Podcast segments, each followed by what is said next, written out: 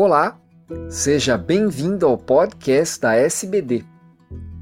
Eu sou Fernando Valente, professor da Faculdade de Medicina do ABC e editor do podcast. Esses programas contam com a participação de grandes diabetologistas brasileiros. Nessa edição, teremos mais um capítulo sobre os efeitos cardiovasculares e metabólicos da metformina em diabéticos tipo 1, com o estudo Removal.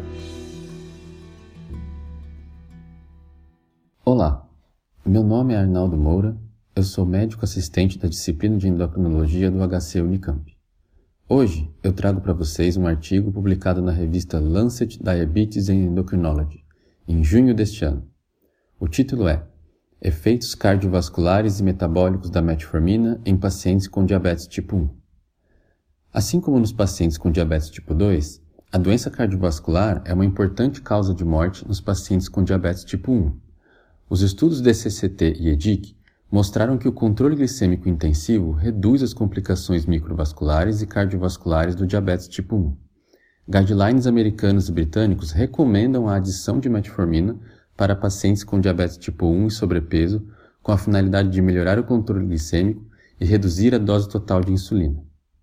Essas recomendações se baseiam em achados anteriores de meta-análises de estudos envolvendo o uso de metformina em pacientes com diabetes tipo 1. Como a metformina é capaz de reduzir o risco cardiovascular em pacientes com diabetes tipo 2, havia a questão de se esse efeito se daria também nos pacientes com diabetes tipo 1. O estudo atual teve como objetivo avaliar se o tratamento com metformina, na dose de 2 gramas ao dia por 3 anos, em conjunto com a insulinoterapia intensiva, reduz a aterosclerose, medida através da espessura da íntima média carotídea, em adultos com diabetes tipo 1 de 40 anos ou mais velhos e com doença por pelo menos 5 anos. Todos deveriam apresentar pelo menos 3 fatores de risco cardiovascular de uma lista de 10. A meta de tratamento para insulinoterapia foi uma hemoglobina glicada de 7%. No total, 219 pacientes foram alocados para o braço metformina e outros 209 para o braço placebo. A média de idade foi de 55 anos e a duração média do diabetes de 33 anos, com o IMC de 28,5 médio. A média de hemoglobina glicada foi de 8%, com 34% dos pacientes em uso de bomba de insulina. Não houve diferença para as medidas da espessura da íntima média de carótida nos pacientes que usaram metformina quando comparado com o grupo placebo. Há que se salientar, contudo, que houve menor progressão do aumento de espessura da íntima média carotídea quando a medida incluía a placa aterosclerótica, no grupo da metformina. A hemoglobina glicada reduziu durante o tratamento em média de 0,13%, mas isso deveu-se a uma redução nos primeiros três meses de tratamento, a qual não se sustentou subsequentemente. Não houve redução da dose de insulina por quilo de peso nos três anos de tratamento. Análise post-hoc mostrou diferenças nessa dose somente nas visitas após seis meses do início do uso de metformina, em média de 0,23 unidades por quilo. Houve ainda diferença no período de menos 1,17 kg e no LDL de menos 0,13 mmol por litro. A filtração glomerular mostrou aumento nos pacientes em uso de metformina de 4 ml por minuto.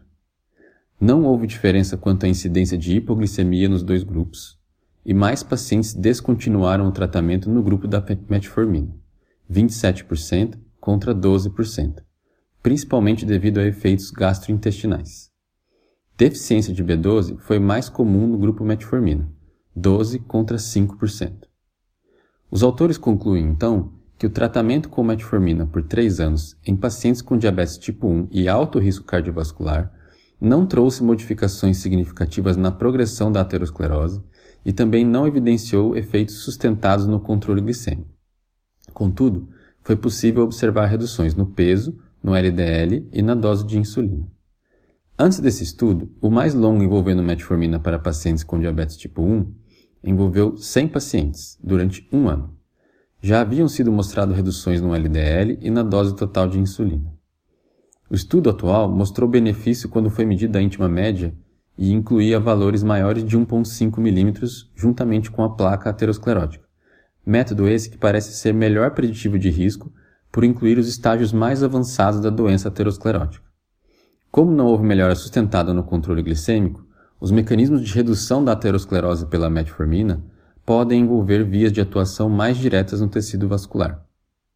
As limitações desse estudo incluem o uso de medida indireta de risco cardiovascular, ao invés de desfecho clínico, e a variação maior na medida de placa em relação ao valor inicial, que pode ter resultado em queda do poder estatístico em comparação ao planejado. Finalmente, o estudo não suporta a recomendação de que a metformina pode melhorar o controle glicêmico em pacientes com diabetes tipo 1, mas também não evidencia razão para restringir o seu uso em pacientes com sobrepeso. Os dados sugerem que o uso off-label da metformina no diabetes tipo 1 pode melhorar o risco cardiovascular e reduzir a dose de insulina nesses pacientes.